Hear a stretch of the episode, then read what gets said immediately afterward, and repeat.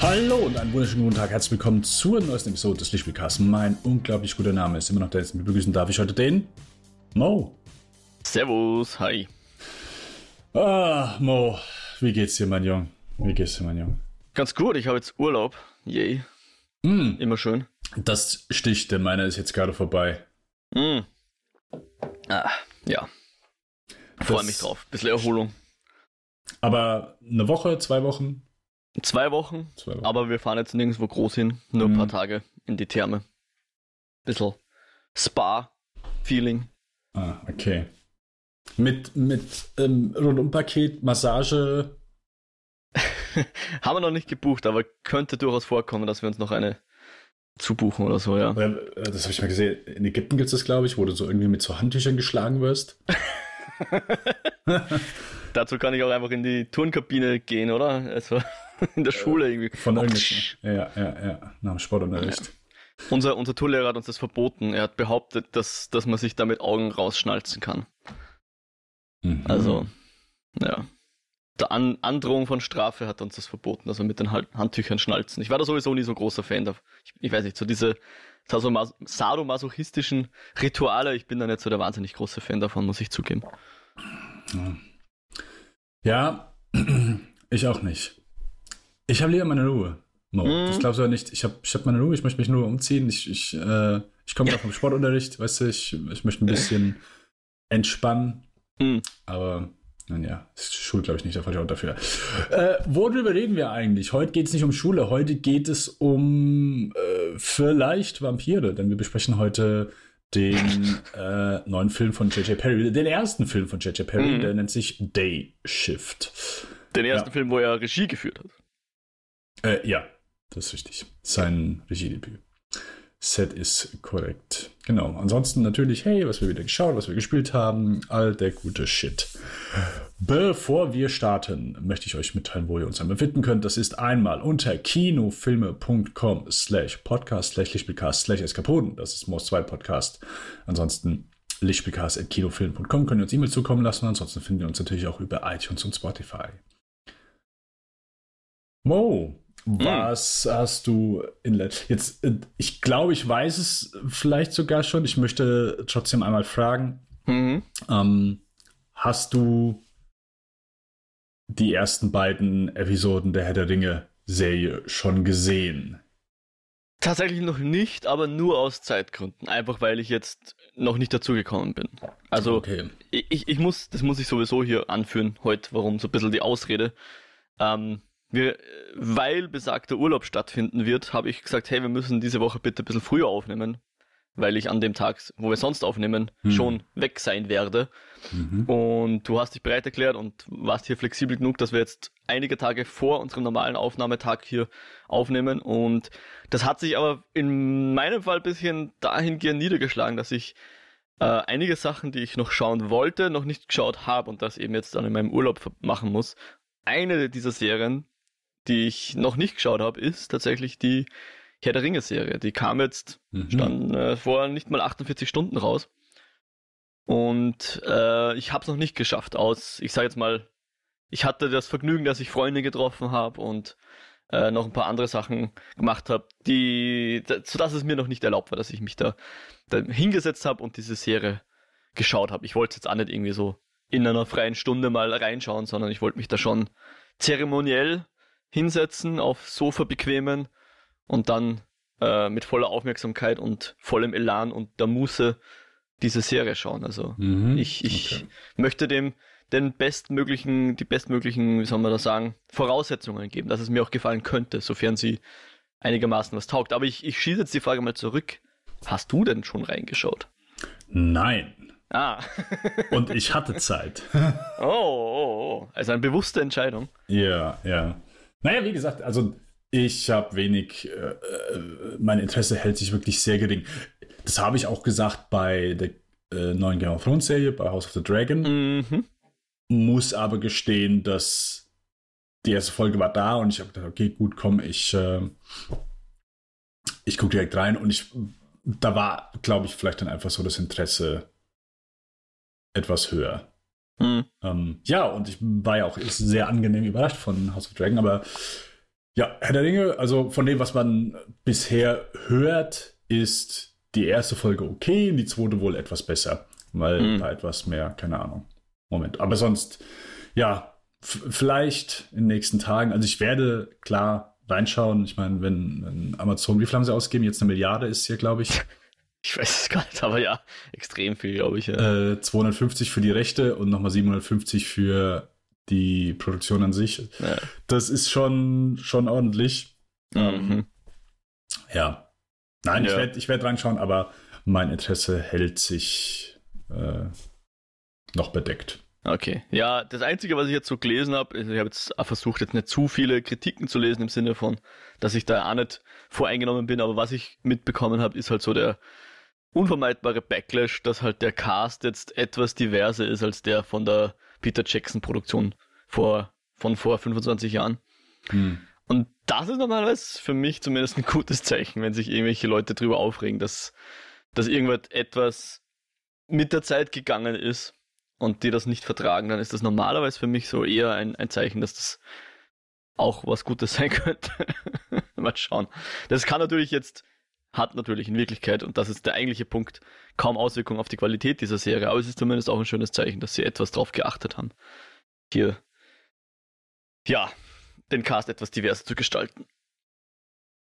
Ähm, ja, äh, definitiv. Also das, hey, es ist keine Ahnung, da verstehe ich auch die Kommentare nicht, äh, die, die sich dagegen, also nicht mal ansatzweise. Also hey, es ist Fantasy-Welt hier. Äh, ja. wenn, wenn alle von, von Asiaten gespielt werden, dann ist das auch okay. Also um Gottes Willen. Ähm, das äh, ja, birgt, findet bei mir auch kein Verständnis. Aber das keine Ahnung, das sind dann einfach Leute, die sind in ihrer Welt festgesetzt und ja, ja. nee, ich muss äh, weiße, äh, heterogene Menschen sehen. Ich kann nichts anderes in einer Welt ertragen, auch wenn es fiktive Fantasy-Welt ist. Äh, ja. Zauberei und Monster sind okay, aber wenn etwas nicht hetero ist, dann geht das zu weit. Ja, genau. Oder nicht, weil es ist, dann geht das zu weit. Ja. Genau. Nun ja, okay. Wir haben es nicht gesehen. Hier, unrealistisch. Ja, ja, ja, ja, Wir haben es nicht gesehen, deswegen äh, vielleicht in, in der nächsten oder übernächsten Folge. Auf jeden Fall. Also ich traue mich fast, meine Hand ins Feuer zu legen, ins Feuer von Mordor oder whatever dann. Das, das tagesaktuelle Feuer in, den, in das ist. Maul eines Ballrocks. ja, genau. dass ich bis zum nächsten Mal die ersten beiden Folgen gesehen habe oder wahrscheinlich auch die ersten drei. Ich nehme an, Freitag kommt jetzt immer eine neue raus, oder? Jeden Freitag Wie, kommt eine ja. von insgesamt acht. Passt, ja. Ich, ich meine schon, dass ich dann die ersten drei gesehen habe bis zum nächsten Mal aufnehmen. Vielleicht sogar vier. Mal schauen. Und ich glaube, zweite Staffel ist auch schon, also zweite Staffel House of Dragon ist ja jetzt äh, schon, äh, gab Screenlight, dass ah, okay, die, die machen. Ja. Ja. Und ich glaube, hier Herr der Ringe, zweite Staffel auch. Würde ich jetzt nicht für unmöglich halten. Sonst, glaube ich, kann man ich, das nicht mehr rein. Wenn der Mo jetzt, wenn der Mo jetzt mal sagt, womit er Zeit verbracht hat, ähm, werde äh, werd ich einmal gucken, ob es äh, eine ja. zweite Season bestätigt ja, wurde. Ja, ja, äh, wie man sich vielleicht schon denken kann, nachdem ich jetzt hier schon vorab so ein bisschen Ausreden gesucht habe, ich habe wenig, wo ich, wo ich jetzt wirklich drüber reden kann. Einfach weil wir viele Serien jetzt gerade schauen, wo wir mittendrin sind. Also so Shameless zum Beispiel. Also House of the Dragon haben wir auch die zweite Folge geschaut und so weiter. Äh, sonst noch ein paar andere laufende Serien. Äh, mit Only Murders in the Building sind wir immer noch nicht äh, Stand heute und Parks and Recreation schauen wir auch immer so laufen, mal immer wieder rein. Ähm, aber eine Serie, die ich jetzt tatsächlich fertig geschaut habe, äh, detailliertere Betrachtung dazu gibt es auch in den Eskapoden, habe ich letztes Mal schon erwähnt, äh, ist Sandman. Und da gab es nicht nur zehn mhm. Folgen, wo ich tatsächlich überrascht war, sondern sogar noch eine elfte Folge. Also hinten dran, zwei Wochen mit zwei Wochen Verzögerung, haben sie dann noch eine elfte Folge released, die auch wieder so eine eigene Geschichte erzählt. Eigentlich sogar zwei eigene Geschichten. Also zuerst so eine 10, 15-minütige Kurzgeschichte, wo es um Katzen geht, die auch äh, CG animiert ist. Und danach noch so eine, mm, eine eigene Handlungs, äh, ein eigener Handlungsstrang, der sich Calliope nennt.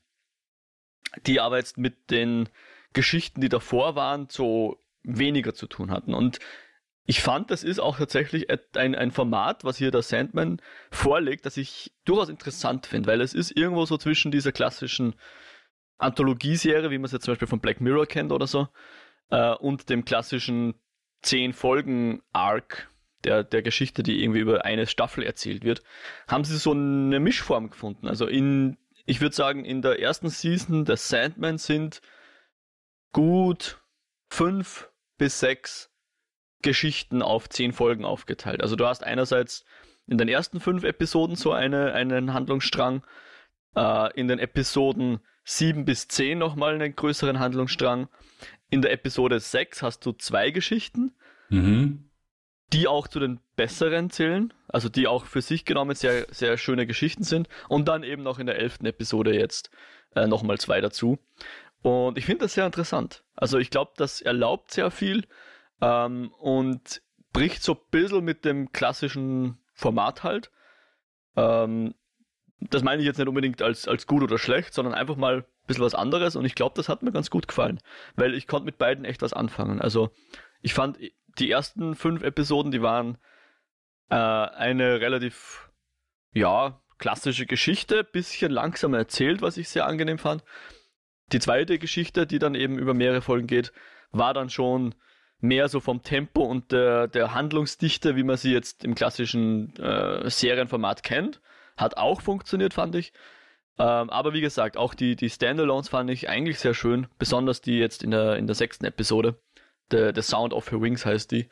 Äh, die fand ich sehr schön und da gab es dann auch noch eine, eine zweite Geschichte, die keinen eigenen Titel hat, in der Serie zumindest nicht, die aber auf einem eigenen Comic basiert, äh, wo es so um eine, ja, eine Freundschaft über viele Jahrhunderte geht, um es jetzt mal vage zu halten. Äh, die fand ich sehr, sehr, sehr, die ging mir durchaus, ich will nicht sagen nahe, aber die, die fand ich schon berührend, war schon eine schöne Geschichte und äh, cool, dass, dass es hier ein Format gibt, was so flexibel ist sozusagen ähm, dass das erlaubt. Das äh, fand ich echt cool und ich, ich muss sagen, ich freue mich jetzt auch auf die zweite Season von Sandman. Ich hoffe, dass da eine kommt. Ich weiß es jetzt ehrlich gesagt gar nicht. Mhm. Ähm, aber ich fand die ganze Serie im Großen und Ganzen echt äh, sehr gelungen. Also ich glaube, es ist eine, eine gute Umsetzung auch des Stoffes. Natürlich auch der Tatsache geschuldet, dass der Neil Gaiman da selbst auch mitgearbeitet hat an einem Comic, das er vor, keine Ahnung, 35 Jahren angefangen hat. Ne, 33 Jahre waren es, glaube ich. 89, 1989 kam der raus. Ähm, und ich glaube, dass es schon interessant ist, dass er hier auch die Möglichkeit hat, sozusagen noch ein paar Sachen auch vielleicht wieder gerade zu bügeln oder, oder abzudaten, ja. Einfach in, in, die, in die neue Zeit auch zu holen, ja. Äh, glaube ich, ist schon manchmal auch ganz spannend.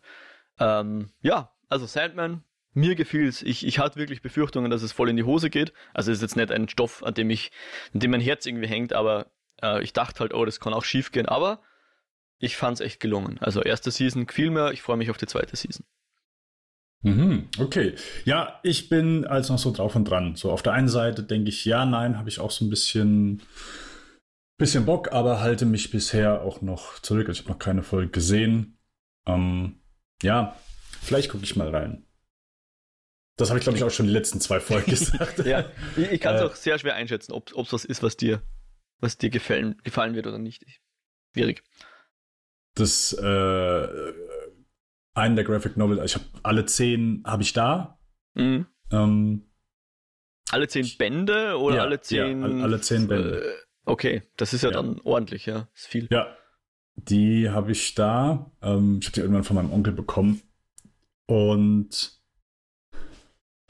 ja, ich habe die damals angefangen zu lesen, was äh, ist auch über 20 Jahre her. Und ich war mhm. halt einfach nie so der Comicleser. Ich habe mich da immer schwer mitgetan das heißt schwer mitgetan, aber war einfach nie so in der Comic-Welt drin. Ja.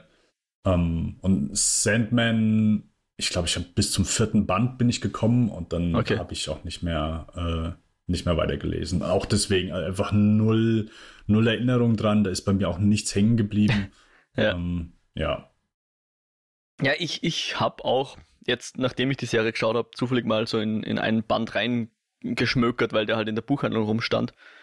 Äh, und ich glaube tatsächlich, dass die Serie vielleicht sogar äh, nahbarer ist als das Comic. Ich glaube, dass man mhm. sich in der Serie leichter einfindet als in den Comic, weil der Comic war schon sehr, ja, überbordende Seiten, was ich so gesehen habe. Ja, sehr chaotisch zum Teil auch der Stil und, mhm. und sehr viel da und äh, gleichzeitig metaphorisch, aber halt natürlich sehr bildlich, weil es ja ein Comic ist.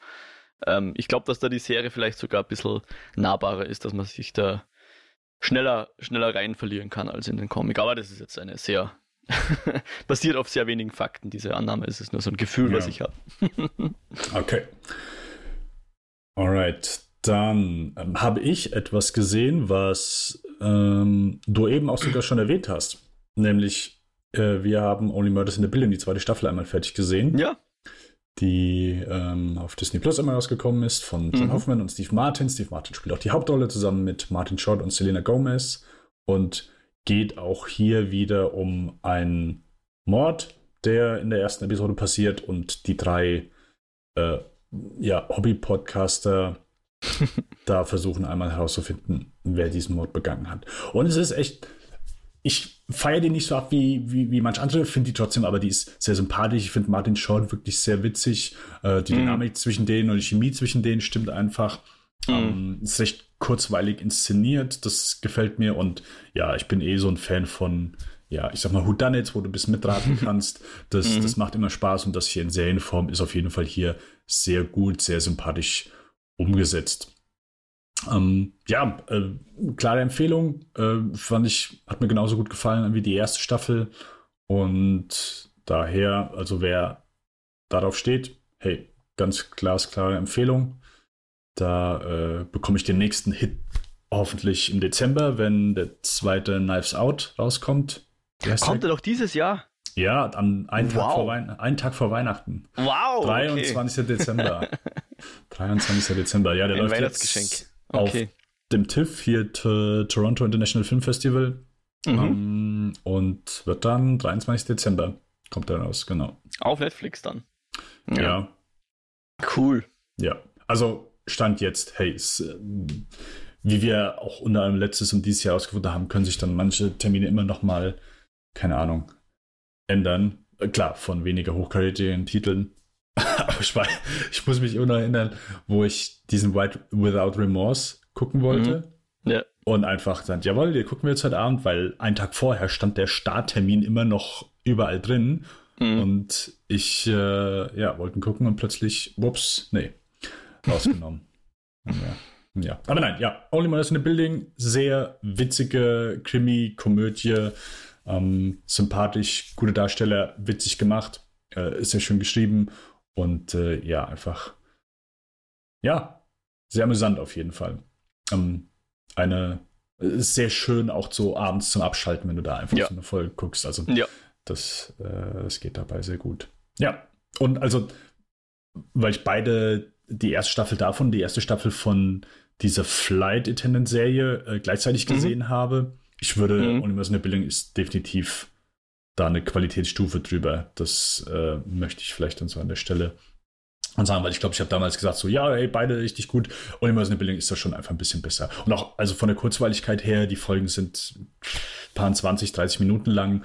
Äh, Flight Attendant, die sind dann schon eher 50 Minuten lang und ja, geht ungefähr in die gleiche Richtung, aber hier habe ich dann doch schon ein bisschen mehr Spaß mit gehabt. Muss ich gestehen. Ja, Alright. Ja. Ja, na, freuen wir uns auch noch drauf. Wird definitiv auch fertig geschaut. Auch das einfach aus, aus Zeitgründen. Haben wir uns Mhm. noch nicht. Haben wir es noch nicht geschafft, dass wir da jetzt weiterschauen, ja. Oder das Okay. fertig schauen. Ich glaube, viel haben wir nicht mehr. Eine oder zwei Folgen noch. Keine Ahnung. hm, okay. Okay. Äh, hast du sonst noch etwas? Äh, Ja, tatsächlich. Ähm, ich habe angefangen mit Light and Magic. Da habe ich mir mal Oh. zwei Folgen angeschaut. Okay. Ja. Ja, du, ich muss gestehen, ich war überrascht, als du, als ich das, als ich erwähnt habe, dass ich das gucke oder dass ich es gesehen habe und dass ich es sehr geil fand, hast du etwas reserviert reagiert. Das äh, habe ich mich etwas gewundert. Aha, ja, ich weiß nicht. Vielleicht, vielleicht war das so, äh, weil ich eigentlich beschämt war, das nicht geschaut zu haben oder so vielleicht. Ach so, okay. Nein, nee, gut, es war ja äh, erst, keine Ahnung, seit ein paar Tagen draußen. Ich habe es ja auch. Äh, Ja, naja, egal. ja, ja, wie, wie, ich, ich habe es eh letztes Mal schon gesagt. Das ist eigentlich sowas, wenn du mir das vor 10 Jahren oder 15 Jahren zeigt hättest, wäre ich voll drauf abgegangen, ja. Hm, Ähm, und ja, äh, ist, ist auf jeden Fall cool. Und das ist so richtig dieses, eine Zeit, ich, ich habe das Gefühl, aufgrund der Tatsache, dass heutzutage fast alles erfunden ist, was das betrifft, dass wir das einfach verpasst haben, ja. Aber ich, ich, wenn, wenn ich mir einbilde, ich, ich wäre vielleicht eben diese, wie lange ist denn das jetzt aus? Ja, keine Ahnung, 70 Jahre früher geboren oder 80 Jahre früher geboren und im, im, im Valley von LA oder keine Ahnung, wo auch immer, Hm. dass ich dann vielleicht Teil dieser Truppe gewesen wäre. Das wäre ein schöner, ein schöner Wunschtraum sozusagen, ja, weil, Hm. weil es ist wirklich so, diese, diese Typen, die sich einfach für was begeistert haben und draufgekommen sind, oh, da gibt's auch Leute, die uns dafür bezahlen, hier, hier rumzubasteln und unsere äh, Visionen hier irgendwie in, in die Tat umzusetzen. Ähm, gleichzeitig war das natürlich auch nicht easy, das muss man natürlich auch sagen. Ich glaube schon, dass, dass der Blick zurück jetzt auch ein bisschen verklärt ist wahrscheinlich. Ich glaube schon, dass die da auch geschuftet haben. Kommt ja auch ein bisschen raus, weil sie irgendwie dann halt sehr lange Grundlagenforschung gemacht haben. So in der ersten Episode wird das so ein bisschen behandelt. Und dann irgendwie Monate, nachdem ihnen der George Lucas den Auftrag gegeben hat, kommt er irgendwie zurück und sagt, ja, zeigt mal, was sie jetzt gemacht haben. Und sie haben halt zwei Shots oder so. Hm. Und er sagt, äh, wir haben aber noch 300 Shots, die wir bis in sechs Monaten fertig haben müssen oder so. Ja. Und ich glaube, dann haben sie auch ziemlich zu schuften begonnen wahrscheinlich. Also nicht, dass sie vorher nichts getan haben, aber da haben sie halt sehr viele, also im wahrsten Sinne des Wortes haben sie Maschinen gebaut, damit sie das machen können, was sie, was sie wollten, ja, so Motion Control Rigs und so weiter und Hm. Sachen, die sogar den Namen, die, die Namen ihrer Erfinder tragen, ja, Dijkstra Flex und solche Sachen. Das waren alles Sachen, äh, in meiner Research oder während meiner Studienzeit und so weiter bin ich auf diese Dinge gestoßen, ja, wie das damals gemacht wurde, ja, mit, mit Motion Control äh, arbeiten und so weiter. Noch komplett ohne Computer, also, äh, beziehungsweise, stimmt nicht ganz. Computer waren da, um diese Kameras äh, zu steuern, aber das Zusammenmontieren dieser Aufnahmen passierte auf einem äh, optischen Printer. Wie sagt man da jetzt? Optical Printer, keine Ahnung, ja, auf einer Lichtbank oder irgendwie sowas nennt sich das, glaube ich. Da wurden wirklich Negative miteinander kombini- kombiniert, ja. Wie, ähm, wie wenn du eine, keine Ahnung, eine, eine Overhead äh, Folie auf einen Overhead-Projektor legst und das dann nochmal abfilmst sozusagen. Haben die da verschiedenste Aufnahmen miteinander kombiniert und äh, das war halt ja, das, es, es gab das vorher nicht. Sie haben das erfunden, weil sie es gebraucht haben. Ja. Die ein oder andere Sache kannten sie vielleicht aus Werbespots, weil da irgendwelche komischen technischen Tricks verwendet wurden. Und natürlich Stop Motion gab es schon, Ray Harryhausen und solche Sachen. Das war jetzt nicht äh, das Neue, aber so in dieser Form und für einen Science-Fiction-Film dieser Größenordnung, ähm, das, das ist schon echt beeindruckend. Auch die, die Vision, die sie hatten. Ja. Und, und dass dann auch jemand dran geglaubt hat, ja, und, und äh, irrsinnig interessant. Auch, dass George Lucas ja Best Buddies äh, war mit, mit durchaus anderen Regisseuren, die man auch heute als, als Household Names irgendwie kennt. Also, wer war da, wer kommt da so vor? Der Spielberg natürlich und, ähm, Robert? Zemeckis. ja, ich weiß gar nicht, ob der in der ersten Folge schon vorkommt. Aber so seine Hm. Buddies einfach, denen er halt dann irgendwelche Rough Cuts gezeigt hat von, von den Aufnahmen ohne Special Effects und so weiter und die alle so, äh, ja, viel, viel Spaß, weil so. da hat er halt einfach irgendwelche äh, Erste Weltkrieg-Aufnahmen oder Zweite Weltkrieg-Aufnahmen Ja, ja, rein ja, montiert. ja, so. Da, da ist jetzt ein Dogfight zwischen X-Wings, aber der ist jetzt noch nicht fertig, ja. Also De Palma hat es auf jeden Fall gezeigt, aber der kommt Richtig, auch null in Palma, der Serie. Der kommt in der Serie auch null vor. Ja, na, stimmt. Also jetzt nicht als Interview, aber war nicht auch Scorsese einer von seinen Buddies irgendwie? Ich weiß Ja, ja, nicht, die waren ja, genau, alles New Hollywood, also äh, Francis Ford Coppola auf jeden Fall, die waren ja Ford beide. Coppola, ja, voll. Genau, die. Die haben ja mal gemeinsam sogar eine, ein Studio aufgemacht oder sowas, gell? Genau, Zoe Ja. Trope, genau. Und da, das kommt auch kurz vor. Und, und das ist halt super interessant, was ich sagen will, ist mit dem Blick zurück, ja. Ich glaube, wenn man, wenn man damals in der Situation war, dann war das noch viel unvorstellbarer, was die eigentlich gemacht haben in dem Moment.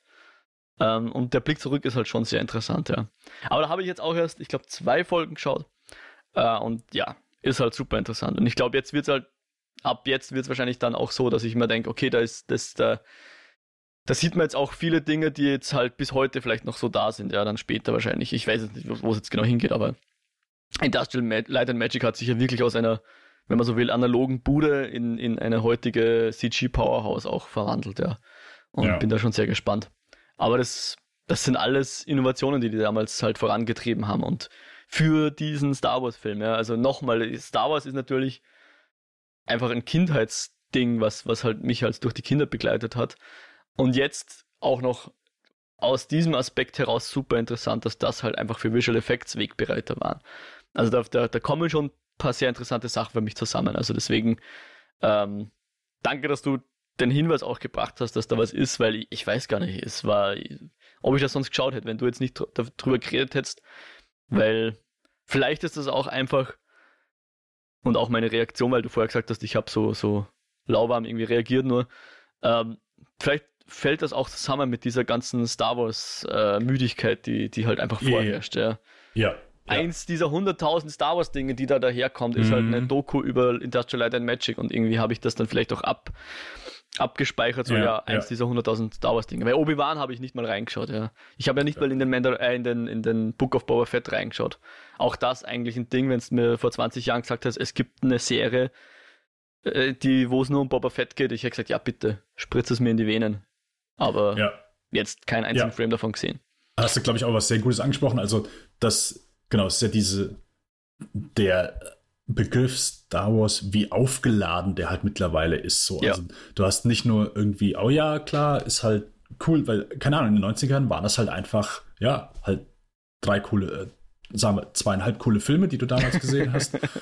Und ähm, ja, dann kamen die Prequels und äh, dann kam nochmal die neue Trilogie, wo du auch sehr aufgeladen hast, also wie, wie sich einfach auch eine Gruppe von Internet, äh, ich nenne sie mal Idioten, äh, äh zerrissen haben und äh, äh, gerade um hier Last Jedi, Ryan Johnsons mhm. Star Wars Film, eine Diskussion losgetreten haben, die seinesgleichen sucht und, und ähm, dieses Hin und Her und, und oh ja, dann gibt's, gibt's hier noch eine neue Trilogie und dann gibt's hier noch die Serie und dann, oh nee, da gibt's doch nicht und äh, jetzt feuern wir die Regisseure von Han Solo. Also es ist ja einfach so viel auch hinter den Kulissen und um Star Wars rum passiert, wo du einfach nicht nur sagen kannst, hey, ich, ja, Star Wars mag ich, so was früher für uns halt nur so diese drei Filme sind, aber jetzt muss, ist es schon ein sehr finde ich, sehr aufgeladener Begriff. Ja. Wenn, wenn dich jemand fragt, ja, magst du Star ja. Wars, finde ich, kannst du gefühlt erstmal ausholen und erstmal differenzieren, was du geguckt hast, was du nicht geguckt hast, was du gut findest, was du nicht gut findest. Ja. Und das sorgt wahrscheinlich dann auch so ein bisschen eben für diese, ich sag mal, kulturelle Ermüdung dieses Begriff dieses Franchises, weil wie, also ich kann dir nur beipflichten, mir ging es ähnlich. Ich habe Mandalorian gesehen, hatte auch nicht wirklich Bock drauf, aber fand die wirklich sehr cool gemacht. Hat mir, hat mir Spaß gemacht. Book of Boba Fett, ich habe die erste Folge, ich glaube, fünfmal angefangen und irgendwann gesagt, ich habe keine Lust mehr. Nicht gesehen, ähm, Obi-Wan auch nicht gesehen, noch nicht mal reingeguckt. Auch wenig Interesse und ja, deswegen. Das Star Wars ist klar, ist eine coole Spielwiese so, aber äh, ich finde, da ja, sind sehr langweilige Spielwiesen in letzter Zeit einfach rausgekommen. Hm. Oder zumindest welche, die mich nicht ansprechen. Ich habe sie ja nicht gesehen, also. aber jetzt auch, ich sag mal, positives äh, Word of Mouth war jetzt da auch nicht irgendwie zu vernehmen. Aber ja, das, das hat mir dann auch, das hatte ich glaube ich auch dann beim letzten Mal gesagt, als ich darüber gesprochen habe, dass ich mich sehr darüber gefreut habe, dass hier ein Produkt rausgekommen ist, was, also ich habe null irgendwie dran gedacht, oh, okay. Ich habe mich null dran gestört, wie aufgeladen der Star Wars Begriff ist, sondern es hat damit einfach nichts zu tun, sondern es war einfach etwas, eine sehr schön äh, gut erzählte Geschichte. Hm. Hilft wahrscheinlich dann auch so ein bisschen, ja, hier OG Trilogy und so weiter, dass es eben nur darum geht, einmal, zumindest zu Beginn, nachher aber ja, nein. Schön, also du hast die ersten zwei Folgen gesehen? ich, ich glaube, zwei waren es, ja. Mhm. Okay. Ja, man wird älter, gell? Waren es zwei Folgen? Habe ich die Serie gesehen? Habe ich das geträumt? Ja. Okay. Ja. Alright, äh, genau, Light and Magic. Dann, dann habe ich etwas gesehen, was der Mo nie gucken wird. okay, Moment, Moment, lass mich raten. Äh, okay ist dieses Jahr rausgekommen. Äh, ja, ich überlege jetzt gerade, welche, welche Genres sind sonst so. Es ist entweder cringe-mäßig oder irgendwie ja, komisches Horror-Genre, was mich überhaupt nicht interessiert. Naja, cringe trifft trifft schon, trifft. Also, was heißt. man, man cringe beim Zuschauen, wenn man gewisse Dinge sieht. Okay, dann, dann, dann geht so Richtung Body Horror oder was? Äh, nicht Body ja, Horror, wie sagt man ja, da? Äh, Torture Porn, Torture Porn. Äh, Body Horror könnte hinkommen. Auch wenn du wahrscheinlich jetzt was anderes im Kopf hast. Aha, okay. Na, ich, ich verwechsel immer Body Horror mit Torture Porn. Okay, okay. Falls Body, der Begriff Body Torture Horror. Porn überhaupt was ist, das, aber ja, du weißt, ja. was ich meine, Hostel und, und so. Zeug. Ja, ja, halt, genau. Und Body Horror ist Und- dann eher so die, die Cronenberg-Richtung. Ja, richtig, genau, genau, genau. ja. Ähm, na, ich weiß es nicht. Hau raus. Was, Okay. was werde ich nie schauen? Es ist Check as Forever. ah, okay. Okay, ich, ich dachte, okay, ja. Mhm, mhm, mhm, mhm. Aber Cringe Body Horror trifft hier schon durchaus zu. Ähm, vor, ich hole kurz aus, vor, äh, ich wollte den gern sehen, ich habe auch viel Gutes darüber gehört, ich mag die Reihe auch. Ja. Ähm, vor ein paar Wochen oder vor, ich glaube, anderthalb Monaten oder zwei Monaten kam plötzlich Jackass 4.5 auf Netflix. Ja, hast du erzählt, oh. ja. Mhm. Und, und ich dachte so, oh, okay, ist das jetzt der neue? Und dann, ich habe den angefangen zu gucken, dann merke ich so, hm, nee, es ist quasi B-Roll, Mhm. beziehungsweise es ist so eine Mischung aus Interview-Parts, Making-of, aber auch Stunts, die es nicht in den Kinofilm geschafft haben. Und mir hat es ehrlich gesagt ganz gut gefallen. Ich fand es schon sehr unterhaltsam. Ja. Ähm, fand es zwar komisch, das so zu sehen, weil du hast das Making-of von manchen Szenen gesehen, die du nicht kanntest. Äh, und dann, ähm, genau, jetzt einmal gesehen. Aber hat mir ganz gut gefallen. Ich muss gestehen, ich war nicht so umgehauen von Jackass Forever. Also, äh, gerade Teil 3 hat mir wesentlich besser gefallen. Und ich glaube fast, dieser 4.5 hat mich ein Stück weit besser unterhalten als ist Jackass Forever. Ähm, es sind, also im Grunde, hey, es sind eine Aneinanderreihung von Stunts, die die Jungs machen. Äh, in diesem Film hier sehr, ich sag mal, 40 bis 50 Prozent sind auf männliche Genitalien fokussiert. in aller möglichen Formen. Ähm, das krasseste ist einfach, wo ich auch gedacht habe, oh, um Gottes Willen, äh, ist, wo Steve O sich eine Bienenkönigin unten dran setzt und die dann sehr viele Bienen eben dran setzt, bis du irgendwann siehst, äh, quasi als ob der Penis dann einen Bienenbart hat, das immer länger wird und er halt einfach komplett nackt da steht. Ähm, ja, also die diese Aber das ist Dedica- eher Mutprobe, oder? Er wird ja dann nicht gestochen. Oder wird er wird gestochen? Okay. Er wird mehrmals gestochen. Ja. Ja, okay, aber, aber Ja. äh, er wird nicht attackiert von dem Schwarm so per se. Nein, nein, Okay, nein, okay. nein, nein, das nicht, das nicht. Weil, ja. Na gut. Ähm, ja, aber äh, ist durchaus äh, die, ich sag mal, de, der Mut trotzdem dieser, dieser Menschen ist in dem Moment dann schon, oder ich sag mal, die, die Waghalsigkeit äh, in- beeindruckend, weil es sind, es sind Stunts. Also Ja. es sind Stunts und äh, das, das ist auch immer so das, wo ich sage, ja klar, da sind schon ein paar sehr bescheuerte Sachen dabei. Das darf man, sollte man auch so sagen, aber ich finde immer, dass das habe ich auch gleich schon mal gesagt, es gibt im Filmbusiness unglaublich viele Stuntmen, die wirklich waghalsige Sachen machen Mhm. zur Unterhaltung unserer. Mhm. Aber gesellschaftlich ist es irgendwie akzeptiert, wenn es in einer Story, in einer Narrative verpackt ist. Oh ja, dann ist es okay. Ja, dann, also es gibt noch keinen, der sagt, oh, was für Gestörte, die, diese Stuntmänner, was die da machen. Aber sobald du diese Stunts isoliert zeigst und einfach nur hier in dieser Form präsentierst, dann ist so plötzlich so, dann alle lehnen sich zurück, verschränken die Arme und sagen, ja, nee, das, äh, das, ist, das ist nicht cool, das ist nicht akzeptiert. Und das finde ich immer, keine Ahnung, beißt sich dann immer so bei mir im Kopf. Ähm, ja, aber deswegen, also wirklich Respekt für die, für die Jungs äh, durchaus. Also ich glaube nicht, dass es nochmal einen weiteren Teil gibt. Ähm, aber ja, sehr, sehr beeindruckende Szenen stellenweise. Ja, Hm. auch hier der Moment, wo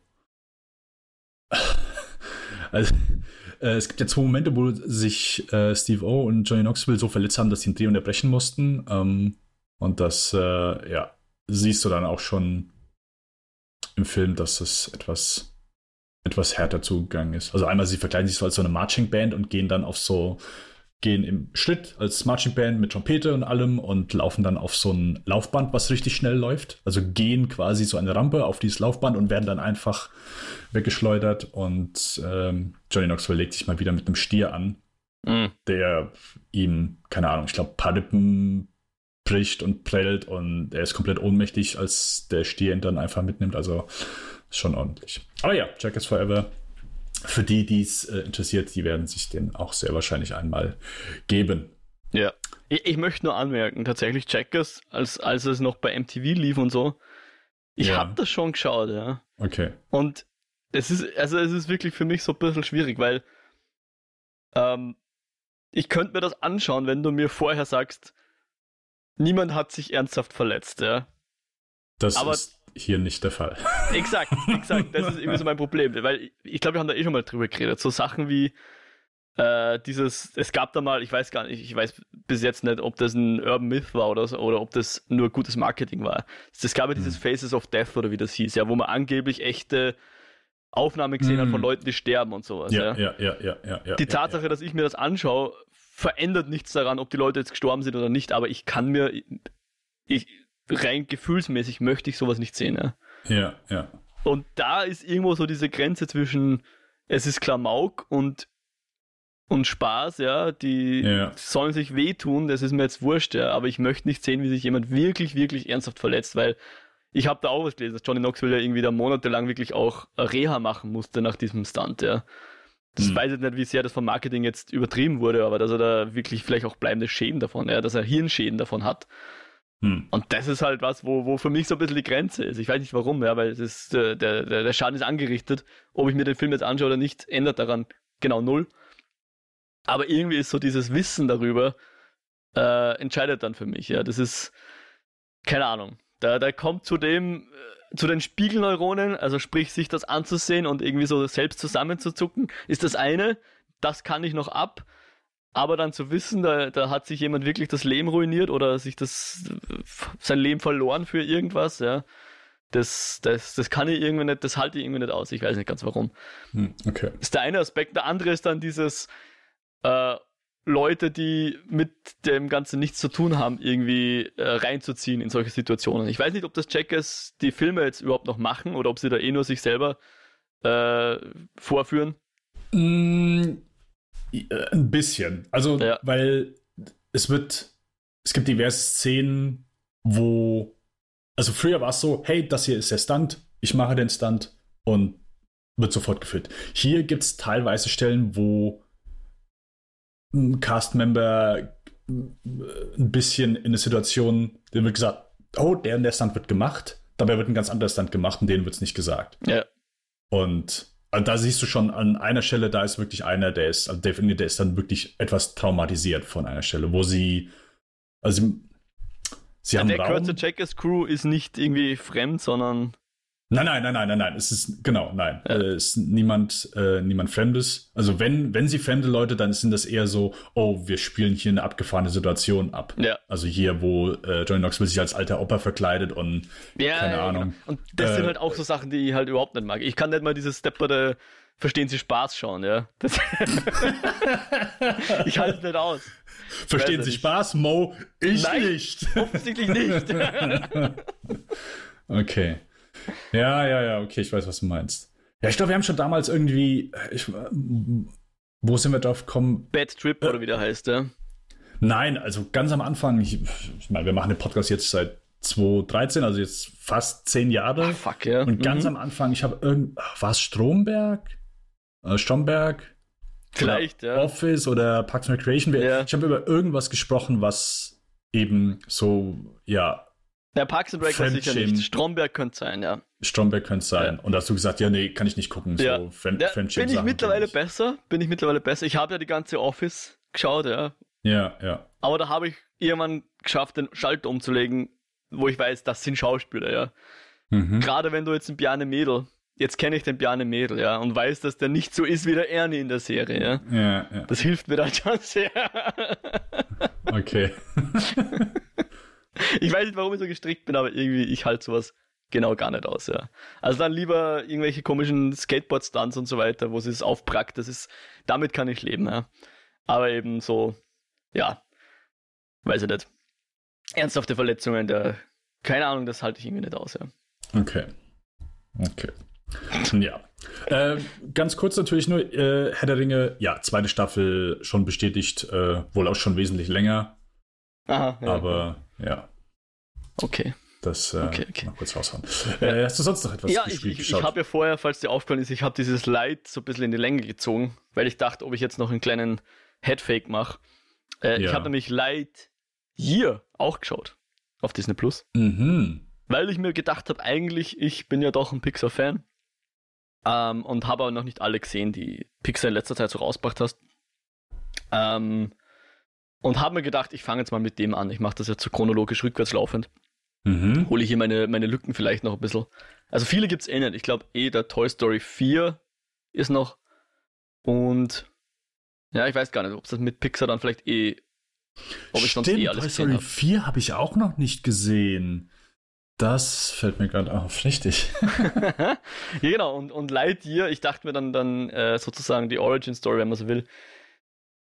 Also wer es nicht weiß, äh, es steht auch in den ersten zehn Sekunden des Films steht irgendwie so da, ja, in, im Jahre 1995, der fucking Film ist nämlich, also Toy, Toy Story 1 ist ja wirklich uralt schon, ähm, hatte Andy ein Spielzeug und dieses Spielzeug mhm. basierte auf einem, auf seinem Lieblingsfilm, ja. Und dieser Film ist Lightyear. Mhm. Und jetzt kann man von dem Film halten, was man will, aber mir kommt dieses, diese Geschichte Lightyear. Ich kann mir nicht vorstellen, dass dieser Film Lightyear der Lieblingsfilm von einem fiktiven zehnjährigen Kind sein soll. Das passt nicht ganz zusammen. Also der ist, mhm. der, keine Ahnung. Ähm, ja, weiß ich nicht. Äh, er ist, er hat mehr interessante Ideen, als ich gedacht hätte. Aber letzten Endes ist es irgendwie so ein bisschen ein, ein, ein, ein Nichtsburger. Ja, das ist so. Er retcons ja viel. Also gerade so um diesen Sorg oder wie der heißt, dieser große Bösewicht, den wir ja auch in den Toy Story schon kennengelernt haben und so weiter. Mhm. Und ähm, äh, für mich ist halt, keine Ahnung, der Buzz Lightyear ist halt sowas wie, keine Ahnung, ein, ein Luke Skywalker, ja, oder von mir aus ein, was könnte es da noch geben, ein Flash Gordon oder irgendwie sowas, ja. Hat also so eine gewisse B-Movie-Qualität noch, die es irgendwie, glaube ich, braucht, wenn du, wenn du Kinder beeindrucken willst. So eine, eine gewisse Grandiosität, sagen wir es mal so, ja. Und das fehlt dem Lightyear halt voll. Das ist fast schon, das spielt halt auf, ich will jetzt von der Story nicht zu viel verraten, aber es spielt halt eine, eine sehr, die Geschichte ist eigentlich relativ klein, ja, basiert halt auf einer Mission. Es hat halt nichts von, ich sag mal, Star Trek, wo du in, im Laufe einer Serie tausende Planeten besuchst, ja. Ja. Oder auch eines Films, wo es irgendwie um intergalaktische Probleme geht oder sowas. Ist hier eine sehr kleine Geschichte eigentlich. Die Geschichte, wie gesagt, ist tatsächlich interessant, aber nichts, was einen zehnjährigen Jungen begeistern täte. Und ich finde, sie haben also gerade so daneben gehauen. Entweder du machst jetzt hier einen komplett übertriebenen, abgefahrenen Space Opera Movie, hätte funktionieren können, oder du machst einfach eine Geschichte, die, die was anderes erzählt, aber dann mach doch bitte nicht die Origin Story von einem Spielzeug draus. Ja. Mhm. Und letzten Endes war er auch nicht beleidigend schlecht oder so, aber halt auch nicht super interessant. Und wie gesagt, als, als, als, als die Figur Lightyear, Buzz Lightyear, ist halt. Und das passt wiederum zu der eigentlichen äh, Spielzeugfigur Buzz Lightyear. Ist halt echt nichts sagen. Ja, das ist halt so ein, ein eigentlich ein, ein nahezu charakterloser Space Marine oder irgendwie sowas, ja, der halt nach seinen Doktrinen handelt.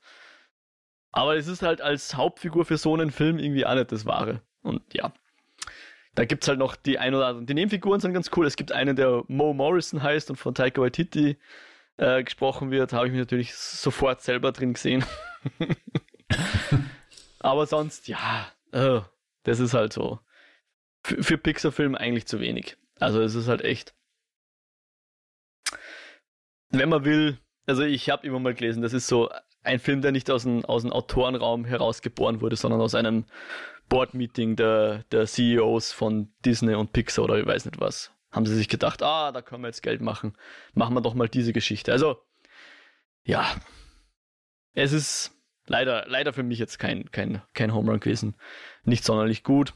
Jetzt auch nicht super schlecht dazu, aber man muss schon irgendwie, es, man hört es vielleicht raus, so ein bisschen Zyniker muss man da irgendwie, habe ich da sofort mitbekommen, als ich den Film geschaut habe, bin ich sofort zum Zyniker geworden, wie ich das so gesehen habe. Es ist nicht so irgendwie, nicht einmal der vierte Teil Toy Story, wo man sagen kann, okay, das ist eine Franchise, wo die Leute wirklich gern ins Kino gehen dafür und äh, sich freuen, wenn ein neuer Teil rauskommt, auch wenn ich mich zu diesen Leuten nicht zähle. Ich bin nicht der größte Toy Story Fan. Aber mhm. hier diese komische Origin Story von diesem komischen Buzz Lightyear ist irgendwie, ja, da, da, da habe ich schon meine, die zynischen Gedanken in mir aufkommen gesehen, als ich den Film geschaut habe. Man muss natürlich feststellen, dass der einfach wieder verdammt gut ausschaut. Also die, die Optik, die Animation, die ist fehlerfrei. Ja, die ist fehlerfrei. Das ist halt echt beeindruckend. Aber die Geschichte selbst ist jetzt, ja. Wir sind ja, wir haben ja beide so unsere Lieblings-Pixar-Autoren, wenn man so will. Ja. Äh, der ist halt eindeutig nicht von denen. Ja, also ich, äh, ich habe eben kurz gesagt, ja, Toy Story 4 habe ich nicht gesehen. Werde ich irgendwann schon sehen. Mein Interesse, Lightyear zu schauen, liegt bei 0,0 Prozent. Wenn mich nicht irgendjemand irgendwann hinsetzt oder sagt, oder äh, meine, meine Freundin sagt, ja, den schauen wir jetzt, dann ich werde mich Clockwork Orange Style, oder? Festgeschnallt und die Augen aufgespreizt. Ja, ganz genau, ganz genau. Ähm, ja. Nee, hat mich auch null, null interessiert. Ich weiß gar nicht, gibt es sonst irgendwas an Pixar, was in nächster Zeit irgendwie rauskommt, was interessant sein könnte? Wahrscheinlich ja, gut, schon, weil die bringen ja, jetzt äh, diesen äh, Dings gehabt. Wie heißt der hier mit dem Rot? Pan ja, genau, richtig. Rot. Der war dieses Jahr. Ja, ich weiß gar nicht, wann jetzt der nächste angesetzt ist, weil Lightyear war ja auch dieses Jahr. Ähm, ähm aber doch, ich bilde ja. mir ein, da kommt noch einer. Ich, ich wollte gerade sagen, ich meine, irgendeiner äh, steht noch an, aber ich weiß es auch nicht. Ja. Ja, auch das hier, fast schon ein bisschen inflationär, der, der, der Pixar-Rhythmus, wie er jetzt ist. Ja. ja. Ich glaube irgendwie, ja, jetzt haben wir allein dieses Jahr mindestens zwei und wenn nicht noch ein dritter kommt, ja. Ja, ja. ja. Dann, äh, ja, äh, ich würde gerne mal, was wir eigentlich sonst nie machen, äh, über ein Buch sprechen, oder zumindest oh, kurz cool. anreißen. Ja. Mm. Und zwar, ich habe das vor, mir vor ein paar Jahren gekauft. Mhm habe es angefangen zu lesen äh, und dann ist es irgendwann im Bücherstapel verschwunden und auch jetzt durch den Umzug, äh, ich bin jetzt ja umgezogen, äh, habe ich es wieder äh, gefunden. Ah ja, okay, und seitdem wieder so ein bisschen äh, angefangen zu lesen, ist auch wieder verschwunden und jetzt habe ich gesagt, hier komm, ich muss jetzt einmal fertig lesen. hm, äh, habe deswegen auch jetzt schon, also mir fehlen glaube ich jetzt noch 100 Seiten. die Rede ist von The Devil's Candy ähm, von Julie Salomon. Das okay ist ein Buch. Äh, sie hat. Äh, es gab, es gibt, kennst du den Autor Tom Wolfe? Ja. Ja. Also genau. nichts gelesen von ihm, aber ja. Okay. Äh, er hat ein Buch rausgebracht, heißt Bonfire of the Vanities, wo so die reiche Gesellschaft etwas äh, ja. ja. kritisiert wird. Äh, war ein Bestseller und äh, jada, jada, jada. Brian De Palma hat das dann verfilmt einmal mit Tom Hanks, Bruce Willis, Manelli Griffith und. Fegefeuer der Eitelkeit ist das, gell? Ja, genau, ja. richtig.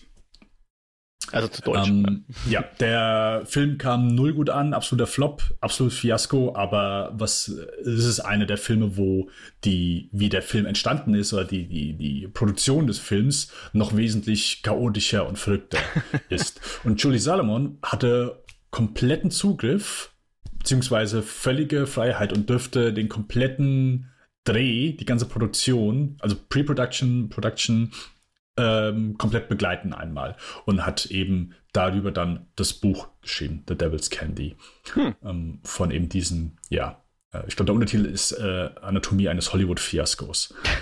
genau. Ähm, genau, also mir fehlen noch, sind, ich glaube, 420, 450, mir fehlen noch 100 Seiten, also so ein bisschen weniger als das letzte Drittel. Das einfach nur als Info, aber ja, es ist ein sehr, sehr unterhaltsames Buch. Also ich bin ja eher ein sehr großer Fan ich war sehr großer Fan von Making-ofs, von, von gut gemachten äh, DVD, Blu-ray-Sets, wo, wo du einfach ein sehr gutes Making-of bekommst, auch so äh, wirklich detailliert oder wo du auch vielleicht mal etwas äh, gefühlt ungeschönten Blick bekommst. Ich glaube, das beste Beispiel ist da wahrscheinlich so dieses Making-of zu Star Wars Episode 1, wo sich immer noch viele fragen, wie das released wurde. ähm, aber auch zumindest bei, bei manchen Fincher-Filmen hast du immer mal so gefühlt einen, einen etwas ungeschönten Blick, wo jetzt sagen jetzt, okay, gut, bei anderen wird das jetzt nicht irgendwie rauskommen. Also es gibt eine Stelle, wo Fincher zum Beispiel bei Social Network, wo er äh, den Typen, der das Boom-Mic hält, äh, kurz einmal sagt, hier, bei der Einstellung kann es einfach nicht sein, dass das Boom-Mic in der Kamera zu sehen ist. Es gibt keinen Grund dafür, keinen einzigen Grund. Weißt du, so, das würdest du bei anderen einfach nicht, nicht sehen. Äh, egal. Devil's Candy äh, ein sehr, sehr unterhaltsames Buch. Also du kannst auch wirklich verstehen, so wie, weil sie einfach beschreibt, okay, wie, wie kann sowas passieren? Äh, und das, ja, das, das ist, äh, ist sehr, sehr unterhaltsam. Einfach durch, durch manche Entscheidungen, die durch, durch Ego passieren oder ähm, ja, zum Beispiel, wo du einfach denkst, okay, gut, der Film ist extrem hoch übers Budget gegangen und viele Sachen werden natürlich geplant, aber ein Beispiel zum, ist der Second Unit Regisseur, ich glaube, ich, der, äh, der Dings hat doch mal ein Video darüber gemacht. Der Second Unit Regisseur sollte eine Einstellung filmen. Ist das die mit der Sonne Unit, und dem Flugzeug? Äh, ja, genau. Ah, Richtig, der Patrick ja. Williams hat, glaube ich. Genau. Richtig. Also, mhm. äh, er sollte einfach nur eine Einstellung filmen, wie ein Flugzeug landet. Das ist alles, wie ein Flugzeug landet. Und er hat mit Brian Palmer halt gewettet, ja, ich werde dir, weil er sich halt beweisen wollte, er war schon lange Second Unit Regisseur, ähm, dass er die beste Einstellung, wie ein Flugzeug je landet, überhaupt macht. Und allein, was da an Aufwand dann reingegangen ist, ähm, was da an Versicherungen noch und so weiter kommen musste und, und äh, all das trägt zu den Kosten natürlich hinzu. Äh, dann, sie wollten äh, in einem echten Gerichtssaal drehen und nicht irgendwo äh, in einem Studio. Ja, okay, wo du einfach denkst, ja gut, sollte ja kein Problem sein. Naja, gut. Äh, die kommen dahin und es waren sehr viele Kronleuchter ähm, mit ganz vielen Birnen einmal drin. So, das heißt, äh, der Lichttyp kommt erstmal dahin. Also Lighting Technician ähm, ist es einmal und der Kameramann und die erstmal, ja gut, wir können erstmal alle 90 Birnen hier austauschen. So. Und die haben, weil die den äh, Gerichtsbetrieb nicht unterbrechen dürften, müssen sie natürlich alle Birnen raus. Erstmal, wenn sie da hinkommen, alle Birnen austauschen, dann wieder drehen, dann sobald wieder quasi Tagesbetrieb war, alle Birnen wieder raus. Also einfach all diese Arbeit ähm, oder halt einfach das, das Ego von manchen Leuten, also das, das finde ich so das Interessanteste, weil du liest über Bruce Willis und Bruce Willis hat von all dem, was man über ihn hört, ist es nicht der angenehmste Schauspieler, mit dem man zusammenarbeiten kann. Hat ein großes Ego äh, und ist nicht immer einfach gewesen. Und es liest du hier teilweise auch, dass er mit seiner Entourage halt immer da ist und äh, ja, äh, die, die Hairstylistin immer darauf hingewiesen hat, ey, hier zu viel, zu viel Licht hinten, was auf Bruce Willis kahle Stelle scheint, hier, da müssen wir aufpassen und so weiter.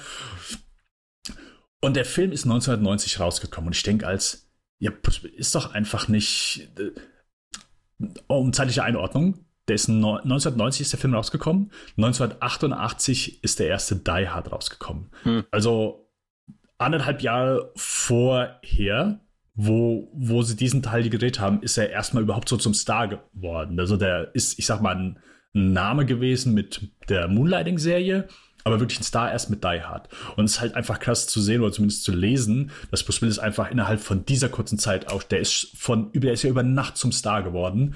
Und das ist dem halt schon sehr schnell dann so zu Kopf gestiegen. Der war halt dann schon sehr schnell, ja, äh, von sich überzeugt, sehr erhaben und ja, ist auch eine sehr schöne Szene, wo es quasi einfach nur eine simple komödiantische Szene, wo jemand stolpert, aber Bruce Willis einfach nur da sitzt und ähm, plötzlich anfängt, äh, Regieanweisungen zu geben und sie beschreibt dann sehr schön so, was dann bei Brian Palmer so plötzlich vorgeht und er so guckt so, hm, okay, gut, ich, ich muss jetzt einschreiten, aber ich will meinen Star nicht verärgern so.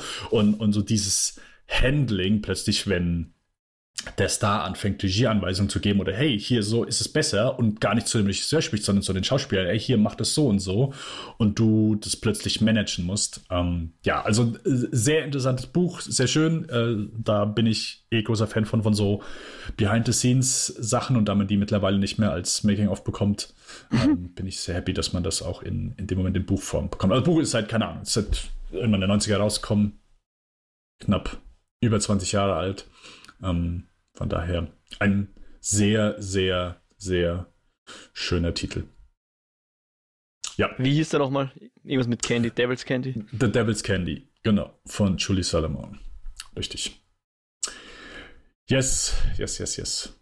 Alright, dann würde ich sagen, gehen wir einmal über in unser Review. Das ist heute, wie schon zu Beginn erwähnt, Day Shift. Der erste Film von J.J. Perry, also der erste, wie Mo schon richtig gesagt hat, der erste Film, wo er Regie geführt hat, denn der Mann ist ein sehr äh, bekannter Name, zumindest im Stunt-Genre. Wenn man sich die IMDb von ihm einmal anguckt, hat der seit Ende der 80er, ist er als Stunt-Performer aktiv gewesen, aber auch Darsteller, also der hat wirklich in äh, jedem Jahr mindestens äh, fünf, sechs Titel, die, äh, wo er als äh, Stunt-Performer oder als Stunt-Koordinator einmal gearbeitet hat. Ja, und jetzt einmal den ersten Film ausgebracht hat, Netflix-Titel, wo ich gestehen muss, mittlerweile ich auch noch mal, wobei ich sag mal, sehr viele Netflix-Titel gefühlt, gefühlt, sage ich immer, mhm. ähm, weil es irgendwie sich so anfühlt, dass ich alle gefühlt jede zweite Folge, dass wir sagen, oh, wir besprechen einen neuen Netflix-Titel.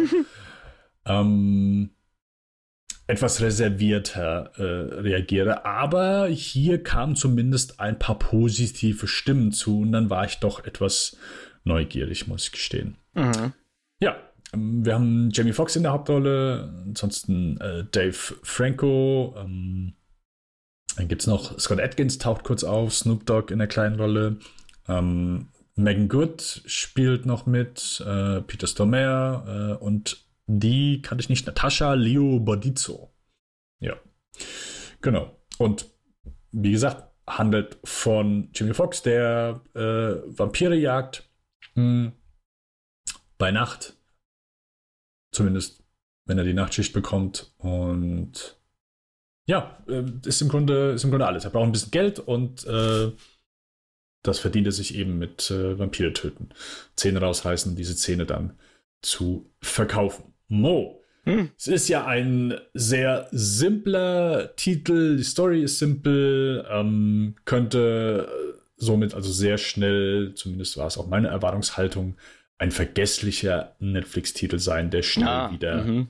schnell wieder äh, verschwimmt. Ist es denn bei dir auch so gewesen oder hast du etwas mehr gefallen an diesem Titel? also, um mal kurz auf diese Frage einzugehen, ob er vergesslich ist, ich würde sogar noch ein bisschen weiter gehen. Ähm, kennst du den Mandela-Effekt? Sagt dir das was? Nein. Also es beschreibt dieses Phänomen und das wird dann manchmal sogar weitergesponnen im Sinne von als Beweis für äh, Multiversum und Quantentheorie-Stuff, äh, beschreibt den Effekt, dass, dass kollektiv wir uns an Sachen falsch erinnern. Hat den Namen, weil, jemand, weil, weil viele Leute glauben, dass Mandela in, in der Gefangenschaft gestorben ist, nicht erst Jahre später. Oder einfaches Beispiel für uns Filmfans ist, dass das Zitat ist, No, I am your father, nicht Luke, I am your father, ja. Ah ja. Hm? Sowas halt, wo jeder glaubt, also wo, wo, wo viele Leute dieselbe falsche Erinnerung haben. Das ist der Mandela-Effekt, ja. Und ich hatte dieses Gefühl bei diesem Film Dayshift. Ich dachte, der Film ist ein alter Film. Ich, ich habe den wahrgenommen, dass der jetzt neu auf Netflix ist. Netflix hat mir den entgegengeschmissen im Sinne von, hey, jetzt auf Netflix, schau dir den an, Dayshift. Und ich dachte, das ist ein Film, der vor drei Jahren im, im Kino war und jetzt auf Netflix landet. Und habe nicht geschnallt, dass das ein Netflix, eine Netflix-Produktion ist, die jetzt dieses Jahr neu rausgekommen ist. Ich, ich weiß nicht, ob ich den mit Daybreaker vermischt habe und diesem Bright vom, vom, vom äh, Will Smith. Mhm. Vielleicht das irgendwie. Ich war mir jedenfalls sicher, dass dieser Film, dass den schon mal so gab. und dass ich den nur damals nicht geschaut habe. Und jetzt ist er auf Netflix, jetzt könnte ich ihn schauen. Und habe deswegen auch beschlossen, ich schaue den jetzt gar nicht. Ja bis wir besprochen haben, was wir jetzt als nächstes Review machen und du gesagt hast, ja, dieser Dayshift, der ist jetzt neu. Und ich dachte, okay, wieso wollen wir dann jetzt über den besprechen? Es ist jeden Tag kommen zehn neue Filme auf Netflix, warum genau den? Bis dann die Realisation da war, oh, das ist ein neuer Film, der ist 2022 ins, auf Netflix erschienen und ist seit wenigen Wochen oder Tagen jetzt ganz neu zu sehen. Ja, zuvor gab es den noch nirgends zu sehen und erst jetzt für unser Review habe ich, mir, ich mir jetzt diesem Film gewidmet und gesagt, okay, dann schaue ich mir den jetzt an. Ähm, aber ich glaube, so ganz falsch war es von meiner Seite jetzt auch nicht, weil das Film ist, der, der Film ist schon ein Versatzstück aus vielen Dingen, die es schon mal gab, ja. Also er hat jetzt einerseits natürlich das Vampir-Genre nicht neu erfunden und ähm, ich sage mal irgendwo so ein bisschen Blade ist da sicher auch drin, so ein Vampirjäger eben halt. Und klar, dann wiederum diese wie du schon gesagt hast, er braucht halt Geld, also das ist so wirklich sein Job, was mich jetzt irgendwie wieder so an diese Parallelwelten aller John Wick erinnert, wo es irgendwo so, ein, so eine Schattengesellschaft gibt, die sich mit Dingen beschäftigt, wo die normalen menschlichen Leute gar nicht wissen, dass das passiert in, im, im Hintergrund, ja. Mhm. Und so weiter und so fort, ja. Äh, gleichzeitig ist es, glaube ich, auch so der Versuch, dass jemand gesagt hat, ich hätte gern mal wieder so eine 90er Jahre Buddy-Comedy, wo zwei ungleiche Leute gezwungen werden, miteinander zu arbeiten und dann ja, Hijink ensues, ja. hm. Irgendwie so. Und der Film ist halt irgendwie, ich weiß nicht, er für mich, ich sag mal so, beleidigt war ich nicht von dem Ding. Ich hatte meinen Spaß. Ähm, aber er ist gleichzeitig an manchen Stellen sehr clever und gleichzeitig auch wieder sehr dumm. Es fängt eigentlich schon an mit der ersten Szene, die ich jetzt so ein bisschen beschreiben werde, weil es eh noch kein Spoiler ist, ja. Wo er halt zum ersten Mal so ein quasi fast schon Cold Open, bevor der, bevor der Titel überhaupt kommt vom Film, sehen wir ihn zum ersten Mal wieder so einen Vampir jagt, ja. Und ähm, was sehr clever ist, dass wir im Zuge dieser Szene gleich mal die Regeln so präsentiert bekommen. Ja, also was man jetzt so kennt von der Vampir, Lore weiß man ja vielleicht eh schon, ja, das funktioniert und das funktioniert und das muss man beachten. Mhm. Und, und so verhalten sich die Vampire. Ähm, und das war eigentlich ganz, ganz, ganz geschickt gemacht, ja, dass man Show, Don't Tell-mäßig gleich mitbekommt, wie muss man sich äh, dieser Vampire erwehren, ja, was, was, was verwundet die und was ist zu beachten. Und dann sehen wir nämlich auch gleich, ah, da fällt so ein, ein, ein Lichtstrahl durch den Vorhang, fällt, fällt rein, weil es ist nämlich Tag. Entgegen dem, was du gesagt hast, muss er ja am Tag arbeiten, weil in der Nacht würde er zwar mehr verdienen, aber das, das dürfen nur die etablierten Vampirjäger machen. Ähm, ist er nämlich tagsüber unterwegs und, und, und jagt diesen, diesen Vampir an dieser Stelle. Und dann frage ich mich aber, okay, warum reißt er nicht einfach diesen Vorhang auf, ja, dass dieses ganze Zimmer voll Licht ist? Hm. Und, sondern lässt den Vorhang zu und den Vampir halt hier äh, in den Schatten rumhüpfen und gefährlich sein. Ähm, und noch dazu, zu diesem Show Don't Tell Ding kommt dann, weiß nicht, so eine Dreiviertelstunde im Film, wenn er dann eben mit seinem, mit seinem Buddy äh, zusammen im Auto sitzt, der massive Expositionsdump, ja, wo wir dann alle Regeln aufgezählt kriegt, so in Form von so einem mm. Popquiz, dass er dann seinem seinem jungen Gegenüber hier so, ja, und weißt du nicht, was, was gibt's für Vampire? Jetzt zähl mal auf, ja. Und das geht aber gefüllte zehn Minuten so dahin, bis wir in jedes kleinste Detail noch die, die, der, wie beim Führerscheintest, so, ja, aber was ist, wenn der Code sowieso und äh, ja, dann das, das. Und viel mehr Informationen, als der Film eigentlich bräuchte, ja. Und er deutet so ein bisschen hin, was ich ja bei John Wick super interessant fand.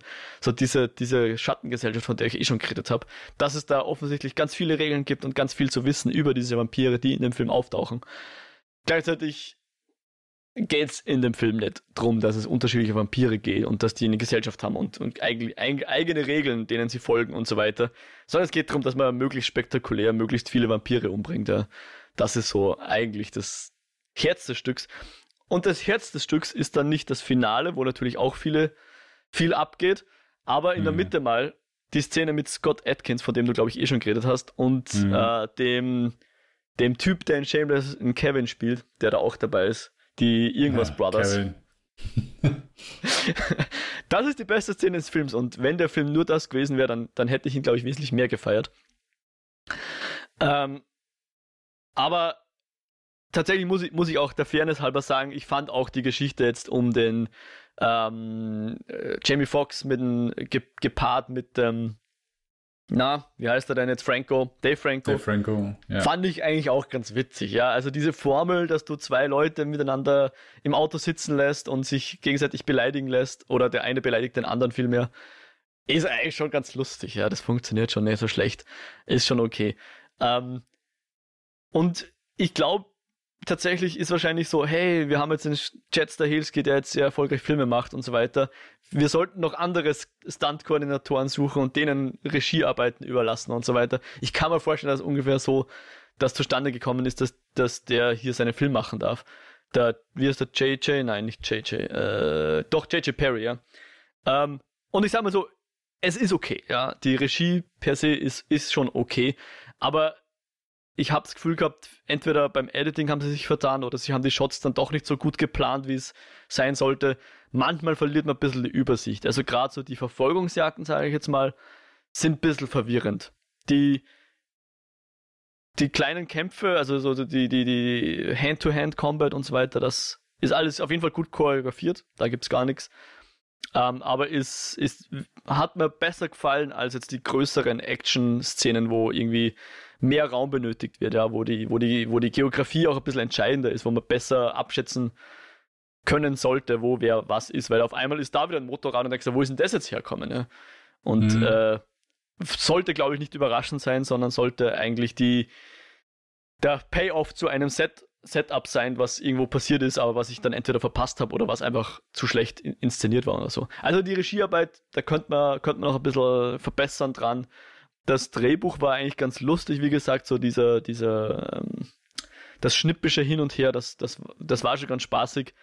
Es gab viele so Needle Drops, die zum Teil ein bisschen, also gerade so, wenn der Snoop Dogg das erste Mal auftaucht und dann davor so ein Lied kommt mit einem Text, äh, ja, ich bin der und der und das und das, war schon ein bisschen on the nose, das Ganze.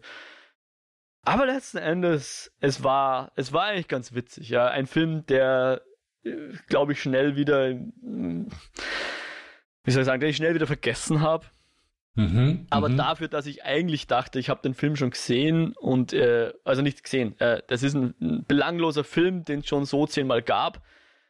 Zumindest diese Befürchtung hat er nicht bestätigt. Er hat, hat mir Spaß gemacht. Äh, und ich fand ihn dann letzten Endes eigentlich ganz, ganz lustig. Ja. Okay. Schön. Kannst du dich noch an Project Power erinnern? Stimmt, war auch Jamie Foxx, oder? Ja. Und genau. nein, natürlich nicht, obwohl wir den sogar reviewed haben. Jetzt, wo du es sagst, richtig. kann ich mich dran erinnern, aber ja. Ja. Hättest du mich gefragt, das, welche das, Jamie Foxx-Filme hast du letzter Zeit gesehen, ich hätte den nicht aufgezählt. Ja, hm. ja. genau. Das, das ist so für mich der Proto. Ja, habe ich gesehen. War auch nicht so komplett hunsmiserabel. Vielleicht war das, aber, das aber, der Film, an den ich gedacht habe, als ich Jamie Foxx ja. auf Netflix gesehen habe. Ja, wer weiß. Ja. Entschuldigung, jetzt habe ich dich unterbrochen. Ähm, nein, aber genau, das, ich, du halt mir eine Pistole an den Kopf, ich kann dir keine Szene mehr ich glaube, es war irgendwas mit dem Glaskasten in der Mitte, wo, wo jemand drin gestorben ist. Aber mehr, mehr weiß ich auch nicht mehr. Ja, ähm, ja also einfach kom, kom, absolut forgettable. Forgettable Film. Ähm, Dayshift, ich muss auch gestehen, ich äh, hatte hier etwas mehr Spaß als, äh, als an manch anderen Titeln. Ja, äh, durchaus ein generischer Genre-Titel, aber ich würde sagen, dass hier schon etwas mehr rausgeholt wird als vielleicht aus anderen Titeln. Zum einen, wie du schon gesagt hast, so dieses Worldbuilding, so diese Welt, die aufgemacht wird, was ja klar einem John Wick nicht unähnlich ist, aber dass man einfach, ja, sagt, okay, hey, äh, es gibt hier eine Untergrundorganisation, aber da sind es dann einfach so die, die kleinen Details. So, okay, das ist Business usual, äh, es gibt eine Tagesschicht, es gibt eine Nachtschicht und so weiter. Ähm, hey, ab wann ist ein Vampir mehr wert, ab wann ist er weniger wert, so, äh, so das Anhalt der Zähne und das alles zu bestimmen. Also sind schon ein paar nette Dinge einmal mhm. dabei. Es gibt eine Gewerkschaft. Und, genau, es gibt eine Gewerkschaft. Also das, das ist schon ganz, äh, ganz amüsant. Ich finde die erste Hälfte, oder zumindest so zwei Drittel des Films funktionieren für mich besser als dann die spätere Hälfte, die dann für mich etwas, ja, gibt es für mich, äh, ich will nicht sagen, nichts Neues, nicht, dass die erste ja. Hälfte jetzt äh, so viel Neues geboten hat, aber fühlt sich etwas ähm, bekannt an. Ähm, mm. Da finde ich, tritt dann, tritt dann so der Film ein bisschen auf der Stelle. Auch wenn er trotzdem sehr angenehmes Tempo hat, äh, ordentlich vorangeht. Aber das, was ich den Film zugute halte, was ich sehr zugute halte, wo ich sage, hey, das ist hier einfach wirklich mehr als ordentlich.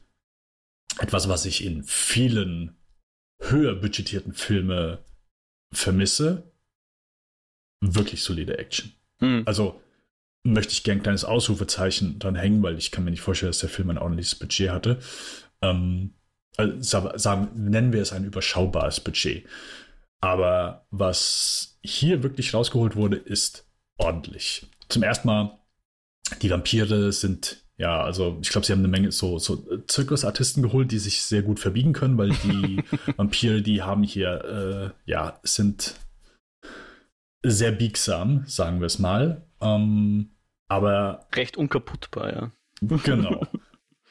aber die Action ist wirklich, ist ordentlich handgemacht. Ich finde es so angenehm, dass hier mit der Kamera das sehr gut eingefangen wird. Es wird sehr spärlich geschnitten. Du siehst, ähm, ich sage mal Impact. Ich, was ein gutes Wort für Impact? Und du, du, du spürst halt einfach den Moment, ja, wo den jemand Einschlag. gegentrifft, den Einschlag einfach, genau. Und das ist ja etwas, was äh, moderne Hollywood-Action-Filme von wegschneiden. Die schneiden so, dass du quasi diesen Einschlag gar nicht so spürst. Ähm, sondern schneiden immer viel zu früh. Und das ist sehr schade. Wird hier gar nicht gemacht, sondern es wird sehr überschaubar gefilmt und du siehst dann auch einfach Bewegungen äh, in vollem Ganze. Das ist natürlich dann, wenn du jemanden wie Scott, Atkins hast, der sehr versiert in solchen Sachen ist und deswegen wahrscheinlich dann auch so das Highlight, diese komplette Hausdurchsuchung, ja. die in der Mitte des Films stattfindet. Ja. Ähm, diese Action-Szene ist da ja, sticht in dem Moment heraus, ist natürlich die beste Szene des Films. Aber auch sonst, sei es am Anfang, wo, wo gegen einen Vampir gekämpft, ähm, als auch später, finde ich, macht der Film das hier wirklich sehr gut, dass alle Auseinandersetzungen, auch wenn Schusswaffen dann mit dabei sind, ähm, hier das Maximale rausgeholt wird. Und das ist wirklich nichts, wo ich sage, das sollte man nicht irgendwie kleinreden, denn das ist eine Qualität, die einfach wirklich nicht mehr. Das hier, diese Action, die ich hier gesehen habe, ich habe Blockbuster mit 100 und 150 Millionen Dollar Budgets gesehen und habe nicht mal ansatzweise die Qualität, die ich hier in diesem kleinen Netflix-Actioner, der mit Sicherheit auch in der Versenkung irgendwann verschwinden wird, der wird niemanden dieses Jahr auf, der wird auf keine Top Ten Liste äh, landen, der wird nicht irgendwie, oh, hier, äh, Beste von diesem Jahr, aber es, äh, es hat mich wirklich happy gemacht, diese Qualität in Action-Szenen zu sehen.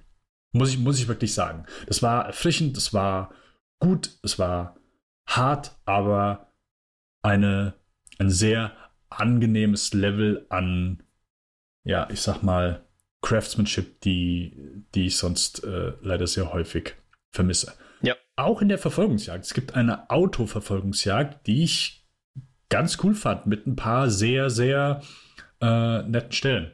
Das Definitiv. Heißt, ich fand Auto, auch die Aufnahme da drin super. Das wollte ich jetzt, mhm. habe ich vielleicht vorher mhm. falsch gesagt. Aber die. Deswegen dachte ich, weil du gesagt hast, das, was ich, wo sich räumlich auftut. Ja, ja, ja. Ich, ich, meinte die Autoverfolgungsjagd, genau. Also okay, es, es ist. Okay. Die Aufnahmen per se sind gut und, und vermitteln die, die Action gut. Aber ich, ich war eben manchmal verloren. Ich wusste jetzt nicht, wenn ich jetzt links abbiege, wo ich dann hinkomme oder wo jetzt unsere, wo jetzt die Verfolgten sind und wo die Verfolger sind. Ich kann es schwer einordnen. Das, das, das meinte ich so ein bisschen. Da, da hätte man vielleicht, mhm. weiß nicht, ob es die Planung ist, das Storyboarding oder, oder dann auch im Editing vielleicht, hätte man da noch mal vielleicht drüber gehen können, dass, dass das etwas klarer zu lesen ist, wo jetzt die Gefahr lauert und wo jetzt der Fluchtweg ist und so weiter. Und mhm. eben, dass dann auf einmal hier ein Motorrad steht, war dann mehr so Deus Ex Machina als äh, Setup und Payoff und ja. Aber es war, die, die, die Filmarbeit selbst war eigentlich ganz, ganz cool, ja. Ja, also ich weiß nicht, ob es dir, ähm, es dir aufgefallen ist, aber der, der letzte Teil von dieser Verfolgungsjagd, dachte, warum kommt mir das so bekannt vor? Warum sieht das hier so geil aus? Ich glaube, das letzte Mal, dass ich dieses Aquädukt so gesehen habe, ist bei Terminator, äh, Termin Terminator 2. ja. äh, und dann habe ich nachgeguckt und es ist, es ist wirklich ja. genau das Aquädukt gewesen, wo sie Terminator 2 gedreht haben. Aber das ist eh das LA-Aquädukt, oder? Es ist ja, ja, wahrscheinlich. Ist das nicht schon in Chinatown Teil der Geschichte gewesen? Ich weiß es jetzt nicht, aber. Äh, ich hätte gesagt nein. Okay, aber da, da vertraue ich dir. Aber das ist, ja, ein, ein gern gesehener Film, Filmort, ja. äh, ich ich werde nachher nachschauen, denn ja, ich habe Chinatown zwei Millionen Mal gesehen, ja, aber ja. ich glaube, das ist. Ah, okay.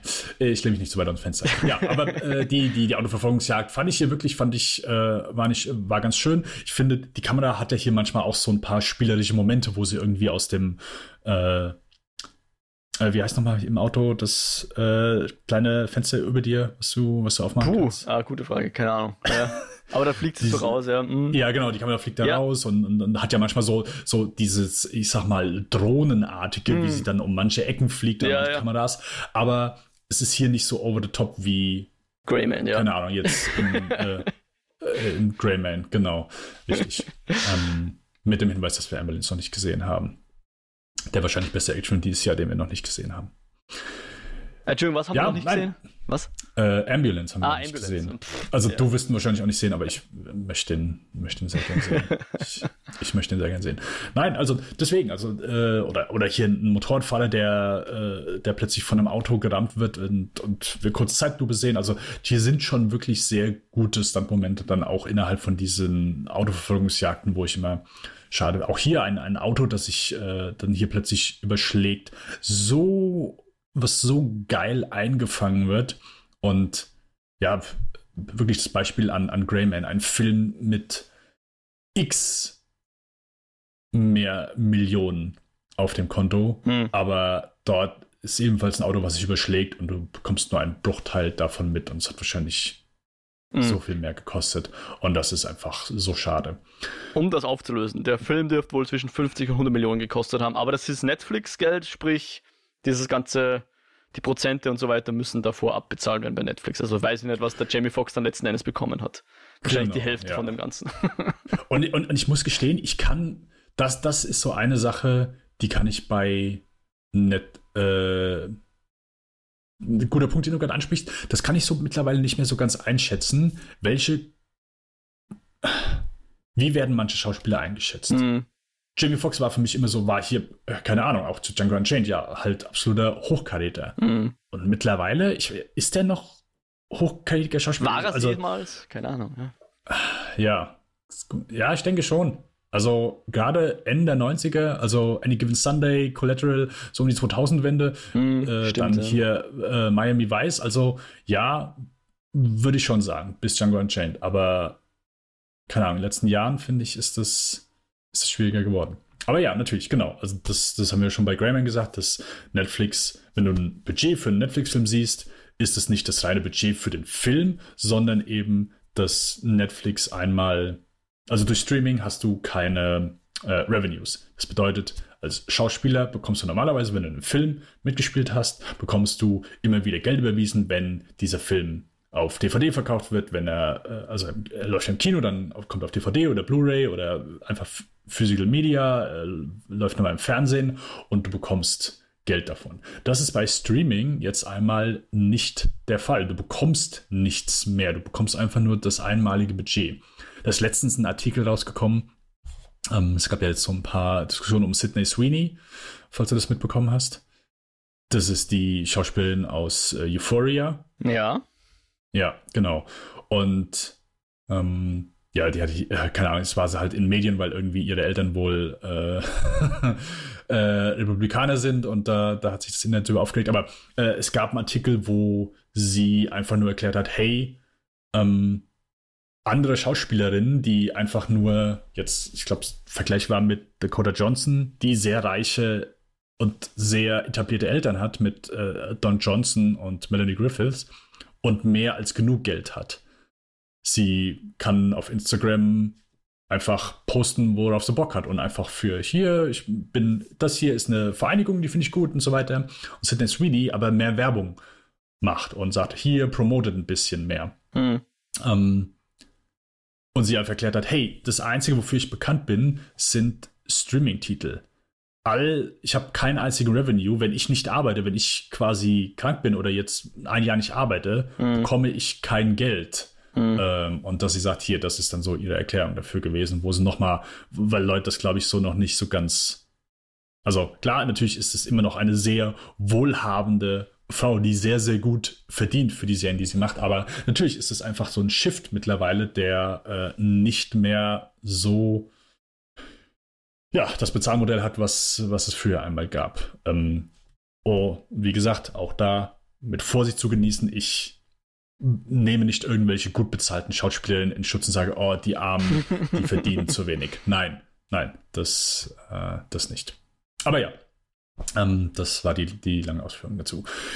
Etwas, was ich schade finde, ich glaube, die Schauspielerin habe ich auch eben gar nicht genannt. Ähm, Audrey's.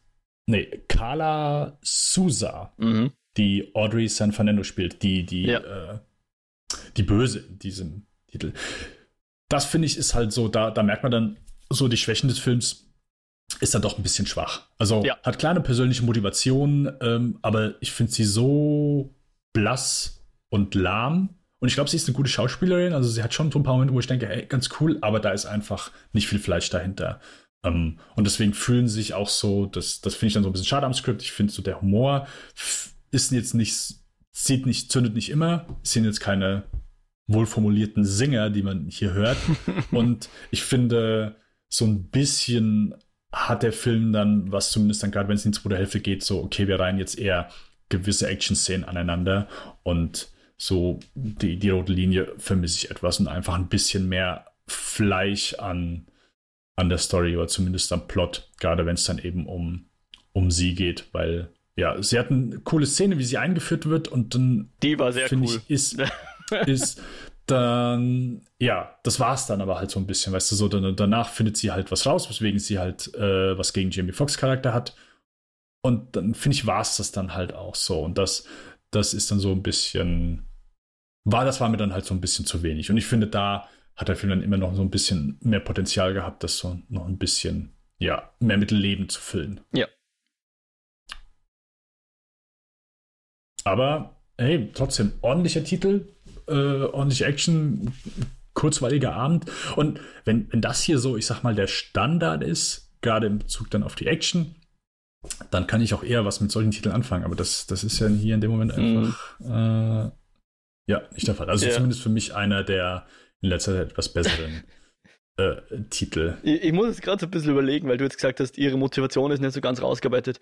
Ich glaube, die Motivation im ganzen Film verstehe ich eigentlich. Ich könnte sie jetzt, glaube ich, rückblickend Naja. nicht mehr aufzählen. Ja? Also ich, ich weiß, zuerst passiert das und dann wird der verfolgt und dann kommen die. Mhm.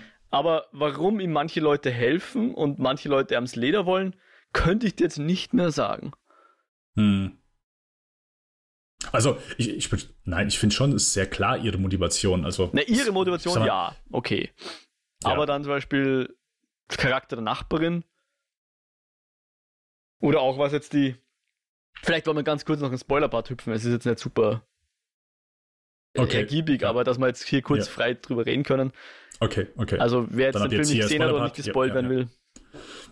Weil zum Schluss hin haben wir ja dann zwei Leute, die Vampire sind. Ja? mhm. Und ich letzten Endes, wenn ich jetzt zurückblicke, und es kann gut sein, dass ich das verpasst habe einfach, aber verstehe ich eigentlich gleich- gar ich nicht, das- warum manche Vampire gegen Jamie Foxx sind und andere ihm helfen. Ja, das gleiche habe ich auch gedacht. Ich habe auch gedacht, ich, ich, ganz ehrlich, ich habe gesagt, ich muss zurückspulen. Ich habe 100 Pro was verpasst, weil im Grunde, weil, weil Dave Franco geht ja auf ihn los. Ja, Und er tötet ihn ja auch. Er schneidet ihm Ja. den Kopf ab. Und danach, ah, okay. Ja, ich habe dich, sorry, dass ich, dass ich den Kopf abgeschnitten habe. Ah ja, okay. Nee, ich versuche, wir wieder glaub, er Freunde. wächst wieder, ich, er wächst wieder dran. Und ich denke, was hat sich geändert? Also, wieso? ja. Genau. Ja, und Das auch die Nachbarin. ha- Sie war schon immer. Vampirin, sie wurde auf Jamie Foxx angesetzt, oder? Genau, sie sollte ja äh, hier, sie wurde ja von der Haupt, Ja. äh, hier, wie heißt sie nochmal? Audrey. Ja. Audrey, ja, genau. Von ihr wurde sie angesetzt, um ihn. Und warum hat sie das getan und dann doch nicht mehr? Dann letzten Endes hilft sie ihm dann doch? Ich habe keine Ahnung, ich kann es nicht sagen. Viel frustrierender fand ich aber wirklich so, okay, der Franco plötzlich, er, er merkt so, oh, er wird zum Vampir, so, Ja. war ja auch eine, coole Szene so. Und dann Kopf ist ab und dann auf und dann ist ja Schnitt und sie sitzen im Auto und er so, oh, so, oh, ich glaube, er wächst wieder dran. So, als ob nichts gewesen wäre. Als, als ob die jetzt wieder Buddies sind. Und da habe ich auch, ich habe gedacht, okay, ich muss 100 Pro, muss ich irgendwo ein Detail verpasst haben, Ja. dass er sich, weil, wenn man, ich sag mal, das Wissen zieht aus den bisherigen Vampirfilmen, die man geschaut hat, ist es ja so, dass sobald jemand zum Vampir wird, so die Seele ist ja dann, glaube ich, nicht mehr da. Zumindest ist ja in den meisten Vampirtiteln. Die Seele ist nicht mehr da und du gibst halt deinen Blutdurst nach und deswegen bist du ja automatisch dann gegen Freunde, Familie Böse, und so ja. weiter. Genau. Ja, du bist dann böse. Ja. Und da dachte ich, da geht der Film hier auch hin, aber das war dann so ein bisschen, wo ich finde, da hätte ich mir etwas mehr Erläuterung gewünscht. Mhm. Also nicht viel, aber das ging dann so ein bisschen, ja, genau, Ja. fand ich auch etwas komisch. Und, und auch in einer Szene war diese Audrey mal super schnell. Aber nur einer Szene. Normalerweise sind Ja. die Vampire, ja sicher, wie du schon sagst, Artisten und relativ schnell, so, Hm. so wie, wie austrainierte Stunt-Leute halt. Aber in einer Szene ist sie so übernatürlich schnell, sodass sie wirklich in einer Sekunde hinterm Schreibtisch vom, vom äh, Peter Stormare dann, dann steht, so, zut, Ja, ist sie dort und bam, haut sie ihm schon das Messer in die Hände. Aber es kommt nie wieder vor. Im ganzen Film ist sie sonst immer relativ normal schnell oder langsam halt. Ja. ja, ja, ja. Also ja, so ein bisschen, bisschen unkonsequent das Ganze. Es war sehr, ja, irgendwie so ein bisschen zusammengeschustert, dass wir halt von Action-Szene zu Action-Szene kommen. Ja. äh, ich, ich fand äh, den, ähm, den Chef, der hat mir sehr gut gefallen, der war sehr gut castet. Ja, voll, Eric, kannte man gar nicht, Lang. Äh, ich habe den dann bei IMDb geguckt, der hat in Escape von of Danamora hat er eine sehr gute Rolle gehabt. Ah, wirklich? Das, ich ja. noch null erkannt. Ja, na, der schaut auch ganz anders aus, ohne, ohne diese also er war Frisur, der, ja. der Ehemann von ähm, Patricia Arquette mm. in. Hast du Escape Danamora gesehen? Ja, ja, ja. Ja, genau. Ja, genau. Er war ihr Mann, Lyle, der so ein bisschen, ja. Na, habe ich alle erkannt. Überkam. Ja. Ähm, ja. Ah, bei Man in the High Castle hat er auch mitgespielt. Aber ja, äh, war, war super hier, ja. komödiantisch. Einwandfrei. Ja. Wie fandest du denn Snoop Dogg jetzt in dieser Rolle? Boah, ich hoffe, das äh, kommt gut an. Ich bin kein Fan von Snoop Dogg.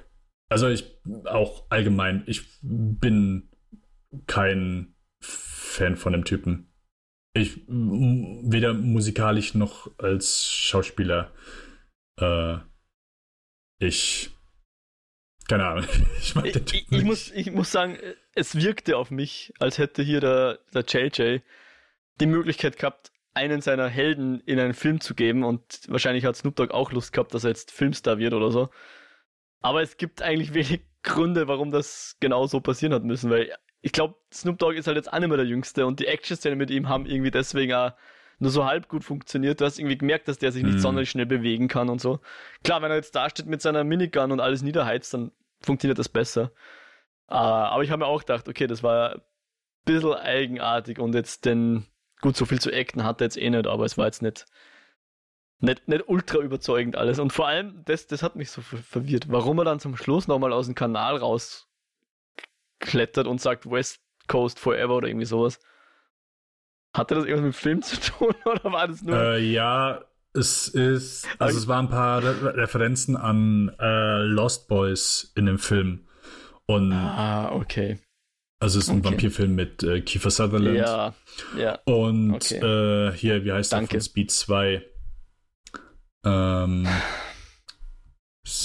Speed 2, wie heißt er nochmal? Wie heißt er? Jason Patrick, genau, mm. aus Lost Boys. Ähm, genau. Ach, das war der, okay. der, der letzte Satz, der in ähnlicher Form kommt der als letzter Satz in Lost Boys vor.